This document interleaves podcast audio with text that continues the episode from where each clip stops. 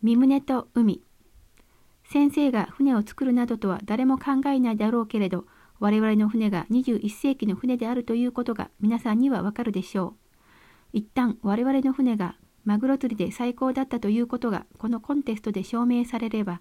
その市場での売れ行きは相当なものになるでしょう。先生はいろいろなスタイルの長所と短所を知っています。デザインによって先生はそれを全部埋め合わせました。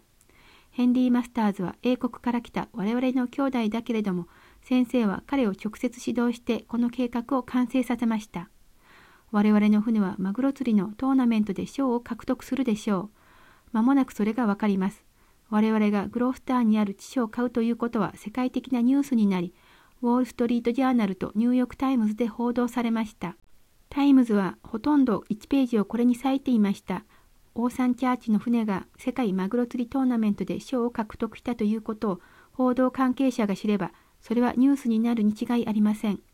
彼らは一体いつ宗教指導者がこのような熱狂的な船舶デザイナーになったのだろうかと不思議に思うでしょう。トーナメントに10万ドルを出すのは金を投げ捨てるようなものだと多くの人たちが考えたけれども、それには特別の理由がありました。その賞は20万ドル相当の宣伝になりました。ムーニーたちを追い出そうと躍起になっていた人々はグロースターで引き起こされている興奮の渦を見て今では人目につくのを恐れています。トーナメントは7日間続きその期間に最高の成績を上げた人が賞を獲得します。このトーナメントはアメリカだけでなく日本においても同様に興奮を引き起こす出来事ですね。日本人はマグロをよく食べる国民で日本の大きなマグロ会社はグロースターに集まっています。彼らは自分たちの中で最高の人たちを送り、そこで起こることをよく観察しています。それらの主要水産会社はレバレントムーンの船と人々が勝利を得ようとしているのを見て、将来我々と取引せざるを得ないことを知るようになるでしょう。日本の大きな会社は政府によって支援されているけれども、我々は天によって支援されています。我々は彼らと競争して次の2、3年中には彼らを打ち負かします。世界には4大漁場があります。そのうち1つはノルウェーにありますが、他の3つはアメリカ合衆国の周りにあります。1つはアラスカのベーリング海、もう1つはメキシコ湾、他の1つは東海岸、特にグロースター近海にあります。2、3年前、アメリカ政府は外国船による沖合漁場に200マイル以内の制限を設けました。外国政府はその200マイル以内に入って漁をするためにあらゆる戦術を試みています。アメリカ政府によって独占されているこれらの漁場を使用するために外交上のものすごいプレッシャーがありました。しかし我々は外国人ではありません。日本の会社はレバレントムーンがアメリカに基地を持っており、さらに彼と一緒に働いている多くの日本人がアメリカ人と結婚していることを知っています。彼らは自分たちをアメリカと連結する唯一の存在が我々であることに気づいています。我々は日本がアメリカと海産物の貿易をするにあたり、またその反対にアメリカが日本と海産物の貿易をするにあたり、最も良い橋渡しになりつつあります。アメリカと日本の政府は激しい競争をしているけれども、我々の組織をリンクとして用いることによって、我々はその悪い感情を和らげ、両国の利益のために働くことができます。先生は市場販売の戦術に関心を持っています。三菱と丸紅は多くの仲介業者を使わなければならず、各レベルで利益を持っていかれます。先生の戦術は製品を仲介者を迂回して直接工場から小売業者へ送ることです。そうすることによって製品をはるかに安価で消費者に提供できます。そういうわけで先生は冷凍室付きの改装車にした移動式海産物店を作りました。我々は魚を下ごしらえするのに長けています。日本人は特に魚のいろいろな料理法を知っています。我々が魚の下ごしらえをすれば、他の人たちがすることはただ家でそれを楽しむだけです。多くのアメリカ人は魚の下ごしらえの仕方を知らないので、それを我々がやります。彼らはそれを食べるだけです。我々の移動式の店の外には何ブロックも続く列が並ぶことになります。一つの番で12のホームチャーチ区域に責任を持ち、そのあたりの4320軒の家々に奉仕します。皆さんがやってきた時、人々が皆さんのことをよく知るようにするために、車には特別なテーマソングと特別なサインをつけます。さらに宴会用の新鮮かつ料理した魚を提供するシーフードレストランのチェーン店を我々は始めます。もし2、3時間以内に100人あるいは200人の人たちに立派な食事を提供することができるという評判を得れば、次に大きなビジネスをすることができます。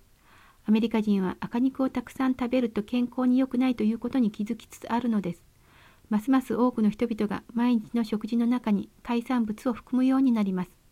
海産物ははるかに健康的なタンパク質を提供します。日本で市場販売するという先生の計画を実現し、全国を網羅するためには7000台のシーフード車が必要になります。一旦それが作動し始めれば、MFT の2倍の実績を上げることになるでしょう。我々の A メンバーがフィッシュビジネスで成功するのを見れば、B メンバーと C メンバーも自分たちの仕事よりもそっちの方をやりたいと思うようになります。一旦信頼できる収入を証明すれば、我々は信用で車を買うことができるし、銀行家たちもムーニーたちのやっているのを見れば、彼ら自身も我々とビジネスをしたいと思うようになります。このビジネスで実績を上げる人なら誰でも、日米貿易においてもっと高いレベルにまで上がることになります。我々は100台の番を注文し、すでに30台が届いています。現在、1台の番につき3人のシックが働いているけれども、6ヶ月経てば1台につき1人の割合でもっと手を広げます。それが1台から3台、3台から9台、そして9台から27台へと拡大するのを先生は見たいのです。そうすれば3年後には日本は7000台の番を持つようになります。1年目の終わりに800台持っていれば3年目の終わりにまでは7000台よりもはるかに多くの数になります。それと全く同じシステムを我々はアメリカでも利用します。ホームチャーチは市場販売計画と並行して発展するだろうから、人々へはサービスと同様、収入をも提供するようになり、このようにしてホームチャーチの設立をします。このシステムに基づいて日本で訓練を受けた専門家たちが全員アメリカに来て、この地にそのシステムを設置します。それと同時に、フェローシップ団体を通して我々はマグロ釣りに関心を抱いている金持ちたちと友達になることができます。マグロ釣りトーナメントを通して我々は彼らを一つのクラブの下に組織化し、それを全世界に広げることができます。マグロは世界を駆け巡るのでシーズンがグロースターで終わっても、それは他のところでまた始まります。もし我々が世界の5カ所でトーナメントをスポンサーすれば、賞金は50万ドルです。その投資は何万人という知名人たちを魅了することになるでしょう。彼らの船は一つのトーナメントからもう一つへと大西洋あるいは太平洋を渡ることができます。一旦この計画が勢いを得れば政府はそれを支持せざるを得なくなり必要な供給物を全部組織化するようになるでしょう。さらにすでに数多くの海洋施設が全世界にあるのだから主要船舶がスポーツで釣りをしている人たちに燃料を供給することのできるシステムを我々は作ります。クラブの影響が多くなるにつれてこういうこともすることができるようになります。人々はレバレントムーンが健康的な海のスポーツを生み出しただけでなく、世界の人々を利する貿易、商業並びに良い食料を生んだという意味で海の王者であることを間違いなく知るようになるでしょう。最終的には我々は自分の船を供給することのできる力量を持つようになります。トーナメントの船体はオイルタンカーを伴って一つの海からもう一つの海へと移動するようになるでしょう。世界の主要団体は世界的パブリシティがとても大きいから参加したがるようになります。